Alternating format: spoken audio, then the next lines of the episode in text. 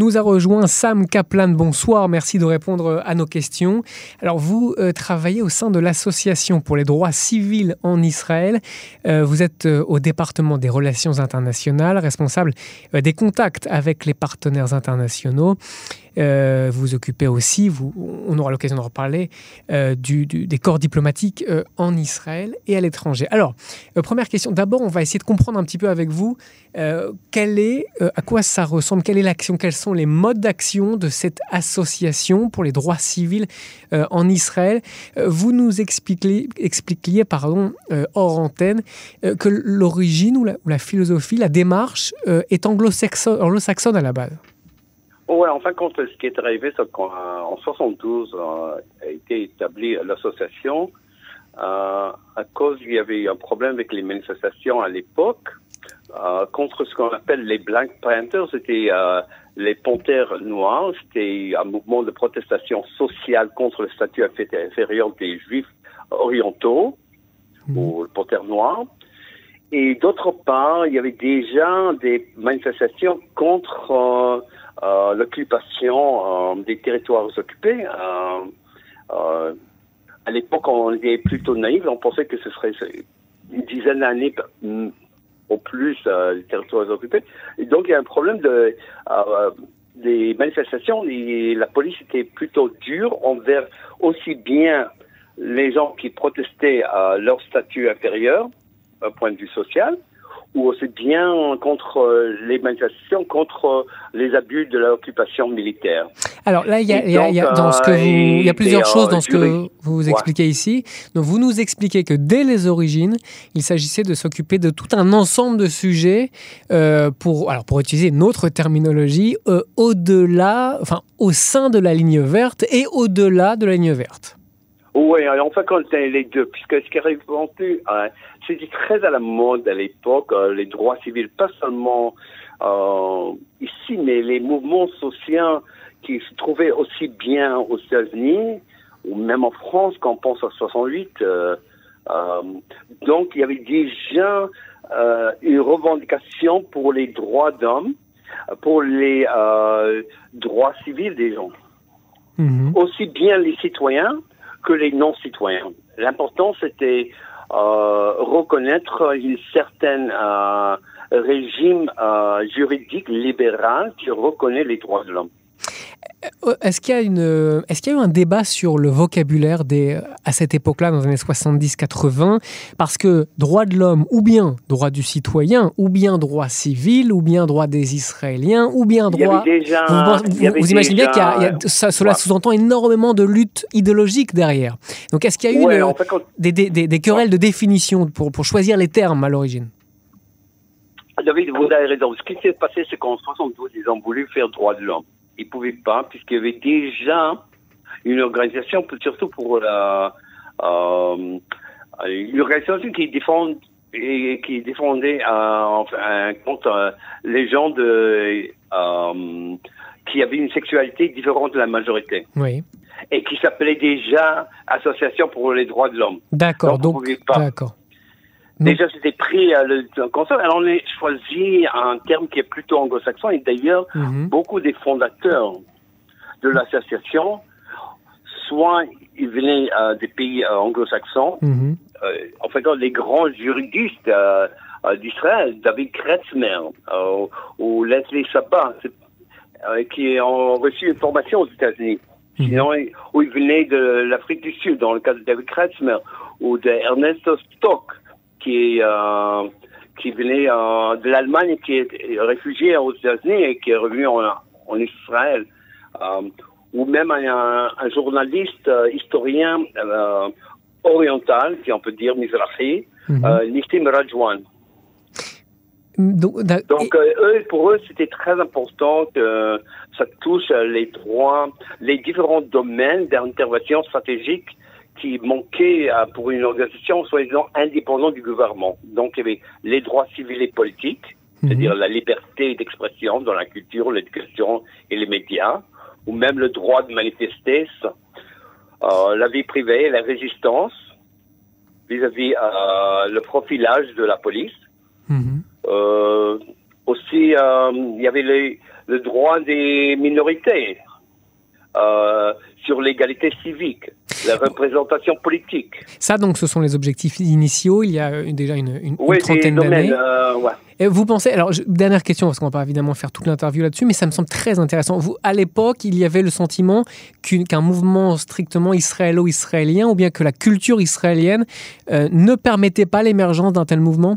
Et donc, il a fallu avoir des gens d'inspiration plutôt anglo-saxonne pour impulser ce mouvement, vous pensez? Oui, puisque c'est passé. Il y avait, autrefois, il y avait un comité pour les droits de l'homme en Israël, mais c'était plutôt le parti en pouvoir qui contrôlait. C'était Mapai mhm. à l'époque, le parti du travail aujourd'hui, mais en fait, c'était la partie, euh, une partie dirigiste et qui dirigeante et qui euh, vraiment dirigeait le pays. Donc, c'était un peu, euh, c'était pas indépendant le contrôle de Mapai, donc le, parti dominant de l'époque, euh, était, faisait partie des entraves, des obstacles, vous pensez, à l'émergence d'une association comme la vôtre? Oh, Bien sûr, puisque c'était quand même c'était le parti qui était en pouvoir et qui opposait au. Euh, aujourd'hui, on voit que l'association est soi-disant gauchiste, mais euh, dès le début, c'est vraiment de tous les tous les gens qui s'appuyaient sur le contrat libéral. D'ailleurs, notre président Rivlin fait partie de ce contrat libéral. Euh, C'est-à-dire c'était apolitique et il y avait beaucoup de gens qui étaient très religieux qui étaient dans l'association. Hmm. Alors, il faut vraiment, il faut comprendre que euh, le monde anglo-saxon juif est fondamentalement libéral. Oui, mhm. à l'époque. Quand vous parlez de monde anglo-saxon, j'imagine vous vous évoquez notamment le, judaïsme américain. Oui, euh, non seulement anglais, et aussi bien euh, euh, sud-africains. Les, les immigrants sud-africains comme David Kretzmer, qui est devenu après vraiment le doyen de mhm. la loi internationale à l'université hébraïque à Jérusalem mhm. venait euh, quand même euh, de, de Johannesburg. Oui, d'Afrique du Sud. Euh, donc, mais c'est une certaine, euh, quand j'ai anglo-saxon, je veux dire le droit anglais-américain. Alors maintenant, on va faire un petit saut dans, dans, l'histoire. Quels sont aujourd'hui les principaux objectifs de l'association? Alors, il y a six domaines d'intervention stratégique. il faut dire primons, mhm. il faut donner quand même un, un un vue plus large avant de parler des domaines d'intervention stratégique. C'est-à-dire, on travaille, euh, on collabore avec les tribunaux, la Knesset, mhm. les agences gouvernementales et la société civile pour aussi bien réclamer les droits de l'homme et aussi promouvoir un discours positif sur les droits de l'homme. Euh, aussi bien pour les résidents, les personnes vivant en Israël et dans les territoires sous contrôle israélien. Mhm. C'est important euh, à, à les deux. Et c'est pour respecter, en fin de compte, les piliers de la justice israélienne et la démocratie euh, un peu plus inclusive. Alors, d'après ce que ta question, c'était sur les six domaines. Alors, primons, comme je disais avant, les droits civils et politiques. Et c'est axé sur la liberté d'expression dans la culture, mhm. l'éducation et les médias. Euh, le droit de manifester et aussi bien la résistance au ce qu'on appelle profilage au profiling de la police. Souvent, si euh, c'est un enfant éthiopien, on t'arrête sans raison, et ça c'est profiling, c'est un problème, c'est une manière de une manière de racisme enfin quand dis une population. Euh, donc ça c'est le profilage. Et vous expliquez donc qu'il y a six, six domaines. Ça, c'est donc le euh, premier des six domaines. Oui. Ouais. Ça, donc, vous expliquez, c'est le premier Les cinq autres sont euh, droits sociaux et économiques. Ce qu'on va faire, c'est peut-être les, énumérer euh, sans développer. Ensuite, on va, on va rentrer dans le, dans, le détail de quelques exemples. Sociaux et économiques, oui. euh, les droits des minorités arabes mm-hmm. en Israël, mm-hmm. aussi bien dans le nord que dans le sud, les migrants et les réfugiés, mm-hmm. les hors statut, l'éducation et les discours publics. Et l'autre unité, un domaine, c'est les dans les territoires occupés. Alors, le, avant d'entrer dans le détail de quelques exemples, globalement, pour ces six domaines différents euh, et très larges que vous avez cités, euh, quels sont les modes d'action privilégiés? Qu'est-ce que vous préférez ah, faire? Une action juridique ou bien des manifestations? Comment vous agissez? Comment vous faites ah, pression? Non, c'est très important votre question. Et donc euh, je vais expliquer un peu comme je peux avec le temps qui nous reste. Primo, il y a le plaidoyer politique et juridique. Mhm. Secondo, euh, sensibilisation du public avec le média surtout, euh, média traditionnel et aussi euh, le nouveau média. Et euh, l'éducation aux droits de l'homme. Qu'est-ce que ça veut dire le plaidoyer politique et juridique? C'est persuader les législateurs et le gouvernement de respecter le principe de, de la démocratie et d'avoir des lois ou des régulations une politique qui n'est pas arbitraire, surtout du pouvoir public. Mhm. Euh, je peux expliquer un peu plus sur ce travail, si vous voulez, ou tu veux que je parle des autres choses avant? Non, pour le moment, effectivement, c'est de faire un, aperçu assez général sur la, manière dont, Alors là, on parle surtout, on s'adresse directement aux détenteurs d'obligations, c'est-à-dire les membres de la Knesset. Mhm. Oui, parce que vous nous expliquiez, euh, quand on préparait cette interview, que vous êtes la seule ONG israélienne qui a une représentation permanente à la Knesset. Exactement. C'est-à-dire, comment c'est quoi exactement? Comment ça marche? Ok. Le Alors, ce qui arrive, c'est qu'on est la seule organisation de défense des droits de l'homme en Israël qui compte parmi ses collaborateurs un défenseur politique à la Knesset. Les autres organisations de, défense des droits de l'homme n'ont pas un défenseur politique à la Knesset. Alors pourquoi vous et pas d'autres, par exemple? Ah, une question de euh, soutien, ça, coûte l'argent. Mhm. Et on est euh, l'organisation le plus des droits de l'homme euh, qui date de 72. On a un grand soutien du public. Oui, mais alors, ce qui est très intéressant, qui, est-ce qui se charge, par exemple, d'accepter de, ou d'envoyer un représentant d'une ONG à la Knesset? Qui prend la ah, décision? nous, on le fait. Et on peut le faire puisqu'on on fait une autre ressource pour qu'il y ait quelqu'un qui fasse que ah oui, travail. Je comprends. L'idée donc, c'est qu'il faut avoir donc, suffisamment de ressources financières pour financer un représentant. Bien sûr. Vous, est vous êtes un travail de lobbying pour, reprendre la culture anglo-saxonne, justement, la culture américaine notamment? vous diriez que c'est un travail de lobbying à la Knesset? On peut dire que c'est du lobbying, hein, bien que j'aime pas ce mot, mhm. mais en fin de compte, c'est plaidoyer. Euh, D'accord, vous appelez ça plaidoyer Oui, c'est un plaidoyer politique, puisque euh, ce qui arrive, c'est que euh, si on fait, on essaie de euh, montrer les liens trois entre les initiatives antidémocratiques, mhm. le déni des droits individuels et collectifs, surtout pour les différents secteurs de la population qui sont faibles, et puis les campagnes euh, d'intimidation contre les opposants du gouvernement, ce qui arrive de plus en plus depuis euh, dix années. Alors justement, on, va, revenir sur plusieurs euh, points précis. Alors, mais si vous voulez savoir qu'est-ce qu'on fait le plaidoyer politique mhm. Oui, justement. Alors justement, je, vous, interromps, mais le, vous nous disiez tout à l'heure que donc à la base le, le, contrat était plutôt apolitique, enfin la lutte était apolitique. Est-ce qu'aujourd'hui vous diriez que l'association a des objectifs politiques? Primo, euh, l'association encore est apolitique, mais du moment où une, popu, une politique qui est populiste, euh, qui réclame, euh, comment dirais-je, euh, plus de pouvoir au législatif et au gouvernement, à l'exécutif, au, au, détriment mm-hmm. de juridique, c'est un point de vue aussi bien idéologique du pouvoir et aussi quand même politique. Euh, donc, d'une manière, quelqu'un qui défend une démocratie inclusive et égale, c'est quand même vu par certains secteurs de la population comme gauchisante. Mhm. Il y aurait d'autres qui diront libéral. Par exemple, notre président, il n'est pas à gauche. Par contre, lui soutient une démocratie libérale et inclusive. Donc, c'est un peu faux, hein, cette dichotomie droite et gauche. Vous, pensez que euh, le clivage, d'ailleurs, qui n'est pas propre à Israël, mais en termes de rhétorique, c'est ce qu'on entend souvent dans, de nombreuses démocraties, vous pensez que ce clivage libéral et...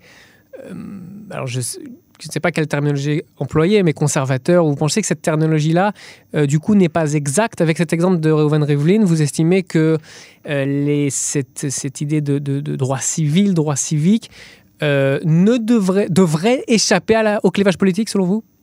Bien sûr, bien sûr. En fin de compte, souvent, par exemple, notre association a soutenu le défilé de Mazer, un type qui est très très à droite, à Oum el C'est-à-dire, on a défendu son droit de faire un défilé, même si on n'est pas pour lui personnellement. Et comment vous avez fait cet exemple-là très, très, précis? Quelle a été votre mobilisation? À la Cour suprême, c'est simple. Rappelez-nous donc le cas exactement.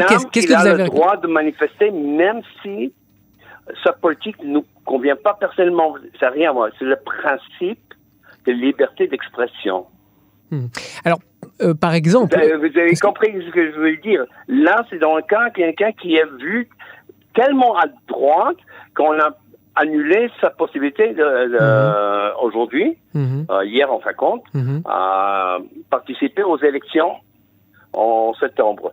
Mais par contre, nous, comme association, on a défendu sa droit, son droit à faire une un défilé, n'importe où, même à Oum et c'est contre la sensibilité d'une population arabe qui est pas tout à fait éprise avec sa politique de, Mazer. Vous seriez par exemple favorable à ce qu'on entende, à ce qu'on n'interdise pas, par exemple, euh, la candidature de la Cour suprême, savez, invalider certains candidats euh, de la liste force juive. Vous, euh, Otzma vous êtes par exemple favorable à ce qu'on les entende malgré tout au nom de la liberté d'expression? C'est-à-dire qu'on n'a pas un parti politique. C'est pas ceux qui ont réclamé contre leur candidature, c'est euh, d'un point de vue politique. Notre but, c'est de réclamer leurs droits civils.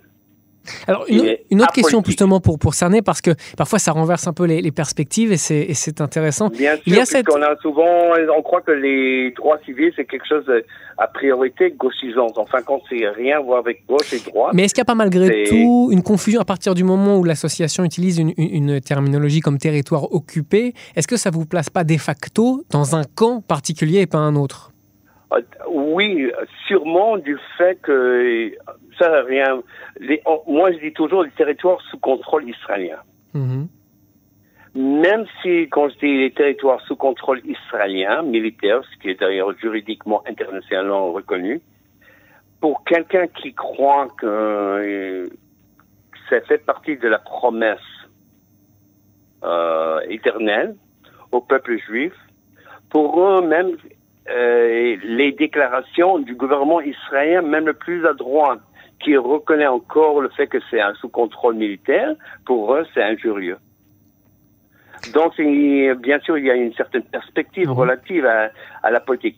Nous, alors, quand je dis Israël et les territoires sous contrôle israélien, comme même pour quelqu'un qui se voit comme euh, partie d'un mouvement messianique, euh, pour eux, c'est quand même très gauchisant, puisqu'ils reconnaissent le fait que c'est encore sous contrôle militaire. Et d'ailleurs, les Palestiniens qui vivent euh, dans, euh, dans euh, West Bank hmm. sont sous contrôle militaire quand même. Alors justement, comment on fait dans ces cas-là quand il y a une forme de conflit de légitimité, de droit par exemple euh, De nombreux juifs de Judée et Samarie euh, expliquent, à tort ou à raison, que c'est leur droit, justement, euh, puisqu'on parle de droit, leur droit de vivre sur la terre de leurs ancêtres. J'imagine que là, du coup, comment concrètement une association comme la vôtre envisage ce droit-là? Nous, ce qui nous intéresse, c'est pas les questions politiques et même la résolution du conflit. Ça ne nous intéresse pas s'il y aura deux étroits Trois États, mhm. un État, ça c'est pas notre cas. Mhm. Nous, c'est les droits civils. Alors qu'est-ce que ça veut dire les droits de l'homme? Alors dans le cas des territoires sous contrôle israélien, ou les territoires palestiniens occupés aux Judées, Samarie, mhm. ça ne nous importe pas euh, vraiment la terminologie, c'est exiger la liberté de circulation, les droits des mineurs et à l'accès aux services de base comme l'eau, qui en manque souvent, l'éducation, soins de santé, des trucs très très basiques et le droit au logement. Donc, euh, ce sont des choses qui, euh, des droits civils, des droits de l'homme qui doivent être à la base de n'importe quelle société. Alors justement, euh, Jean, je profite pour, sans, pour élargir. résolution de la politique, puisque ça ne nous intéresse pas, et puisque même si on a personnellement des avis sur l'occupation ou sur euh, la Judée Samarie ou mm comme vous voulez, West Bank, ça n'a rien à voir avec défendre les droits de l'homme. Alors justement, de manière très générale cette fois-ci, pour élargir un peu, selon vous, euh, Sam Kaplan, euh, quels sont les, les, dossiers prioritaires? Parmi tous ceux que vous traitez, quels sont ceux euh, sur lesquels il y a une, des actions urgentes à, à mener, selon vous? Bah, Surtout maintenant, et c'est encore à la Cour suprême, c'est la loi de, de l'État juif Mmh. Euh, qui s'est passé le 17 euh, juillet 2018. Et là, on a, euh, c'est encore en attend la réponse du gouvernement, puisqu'on a quand même euh, euh, soumis une pétition légale très importante. Et d'ailleurs, la Cour suprême a pris très important, puisqu'ils ont nommé 11 juges pour écouter notre pétition légale. Quand est-ce que la décision est, est, prévue? Euh, Chaque fois, il y a, à cause de ce qu'il y avait un problème avec euh, un gouvernement depuis euh, mmh. janvier, mmh. alors euh, ils ont dit, le, le Cour suprême et la présidente du Cour, Cour suprême a dit que vers novembre, le gouvernement doit donner une réponse. Mmh. Non, après, donc, après légale, juridique, il faut quand même attendre une réponse de l'autre côté. Alors, selon vous, donc, euh, là, ma question était vraiment, euh, entre guillemets, où est-ce que vous avez du travail? C'est-à-dire, quels sont, selon vous, les dossiers oh, prioritaires? de travail. À défendre la démocratie, je peux te donner un autre truc. Oui, alors justement, a... là, parce que là, en fait, excusez-moi de me parler presque en termes bon, chiffrés, c'est évidemment pas le. Euh, c'est évidemment un petit peu euh, décalé, mais en, en, pourcentage, entre guillemets, ce serait quoi? 30% dans, dans, dans, inégalité sociale ou euh, sociale au sens de discrimination ah, de tel dépend, ou tel Comment, comment si on devait faire un petit réparti en termes compris, de chiffres? euh, Alors la question, c'est ça dépend, mais souvent, euh, dernièrement, il y a beaucoup de problèmes avec l'exclusion des femmes. C'est-à-dire euh, Aujourd'hui, euh, il y a des pro pour qu'Israël joigne l'OSCD, euh, mmh. Israël a dû améliorer l'éducation des ultra-religieux, surtout les hommes, et aussi mmh. des femmes arabes. Mmh. Et pour les ultra-religieux en Israël, ils ont exigé que l'enseignement soit qu'avec des hommes, que les femmes profs ne plus, peuvent plus enseigner les ultra-religieux dans les universités dans les collèges. Ça, c'est une manière d'exclure euh, les femmes mmh. euh, professionnelles. Ou d'autre part, c'est euh, dans une certaine ville, je dirais pas, mais son nom, ils ont essayé d'exclure pour les financements des sports des filles seulement pour les garçons, ou même pour les programmes de mathématiques, ils ont voulu que, que pour les garçons et pas pour les filles. Et c'est pas seulement les, euh, euh, comment dirais-je, euh, les localités très religieuses. Donc là, c'est très important. Dernièrement, on revient à un certain recul des droits de femmes il y a dix ans, on n'aurait jamais pensé, mais maintenant, oui, on commence à voir qu'il euh, y a une manière d'exclure les femmes ou de séparer les hommes des femmes euh, dans les rassemblements, et c'est un problème. Alors, je, je, rebondis sur ce que vous dites. Il y a deux semaines, un scandale a eu lieu en Israël, euh, pour ou contre, en tout cas, ça a fait beaucoup de bruit, ce, ce concert euh, de juifs. Ouais. C'est pareil. Quel, scandale. Quel est, enfin, scandale au sens où ça a été pris, interprété, ça a été pris comme un. Enfin, beaucoup ouais. de gens étaient choqués euh, contre, ou pour ou contre, en tout cas, euh, de la décision de, de, de la justice. D'ailleurs, il y a eu plusieurs décisions et contre-décisions. Votre position sur ce sujet? Euh, notre position, c'est que si c'est au dépend des femmes, de leur possibilité euh, d'avoir le même droit à égalité, donc c'est un problème. Mais donc ça pourrait être le contraire. d'égalité, si, si rien a... avec femmes ou ça peut être, euh, et, comme je disais, le droit de manifester pour Mazer était aussi important que le droit de manifester avant pour les panthères euh, mmh. noires ou pour n'importe qui. Mais alors, est-ce que, est -ce que là on est, on, on, on, on, vous ne glissez pas sur un autre terrain dans le sens où, par exemple, dans le secteur Haredi, il peut y avoir parfois des, événements ou des mini-événements organisés que pour les femmes. Ok, je dirais, si on dit qu'à l'université, écoute, on est d'accord à prendre des cours pour améliorer notre situation économique, mais on ne veut pas ait des femmes profs qui nous donnent les cours. Ça, c'est un problème. Puisque à l'université, on bosse les femmes et les hommes dès le début, et maintenant on dit non, excuse-moi, nous comme élèves, on n'accepte pas qu'il y ait des femmes. Mais là, c'était une autre question, la question sur le concert, en l'occurrence que euh, concert pour les hommes. Est-ce que là, on ne on, se met pas du coup à... Ah, il y a un problème. Ah, il y a un problème, c'est que du moment des fonds publics, quand c'est un concert privé, c'est une chose. Quand c'est un concert public, et c'est des et le public dans le sens d'une bourgade n'est pas seulement d'une certaine secteur, mais il y a plusieurs secteurs et on exclut plusieurs secteurs au dépend d'un autre secteur, alors que tout le monde paie les impôts pour euh, un événement qui est public, c'est un problème. Hmm. Donc, la votre, le critère que vous votre position ici, le critère que vous mettez en évidence ici, c'est le financement public. C'est-à-dire que ça aurait été un financement privé, selon vous. Mais si c'est un financement privé dans une salle publique, est-ce qu'on est qu'on reste juridiquement sur le même problème? Ah, ça, ok. Si c'est une salle publique qui est payée par les impôts, c'est un problème aussi. Euh, je donne un exemple. Euh, il y a une semaine, on a gagné. Euh, une pétition contre euh, Oumel Fahem où ils n'ont pas voulu euh, euh, un rappeur arabe, puisqu'il était euh, plus ou moins, c'est leur nuit du point de vue religieux. Oumel Fahem plutôt religieux, et le maire a dit que ce serait contre les moraux. mais contre la morale ou contre le, caractère traditionnaliste d'Oumel Fahem une partie de la population, et elle les a invités. Et c'est avec des fonds publics c'est avec des fonds publics, donc il y a un problème. Et donc, il fallait accepter. Après, ils ont décidé entre le rappeur et euh, la municipalité euh, de refaire un concert et tout ça, mais en fin de compte, on a gagné le droit civil pour n'importe qui qui peut utiliser ou euh, les fonds publics. Hmm. Donc, la question était plutôt euh, si c'est un événement privé sans le fonds public, on n'a pas besoin d'intervenir.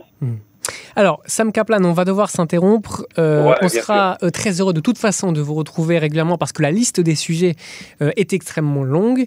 la liste, Et la liste d'actions aussi. Et ces sujets sont de toute façon sans fin. Donc, on vous retrouvera très prochainement pour, faire, pour terminer ce, point général sur, sur vos activités, vos actions et les, toutes les questions que parfois cela soulève. Merci beaucoup d'avoir répondu à, nos questions, à nos questions. Sam Kaplan, Association pour les droits civils en Israël. vous êtes donc l'un des responsables notamment en charge des relations avec l'extérieur. Merci beaucoup. vous en prie, avec plaisir.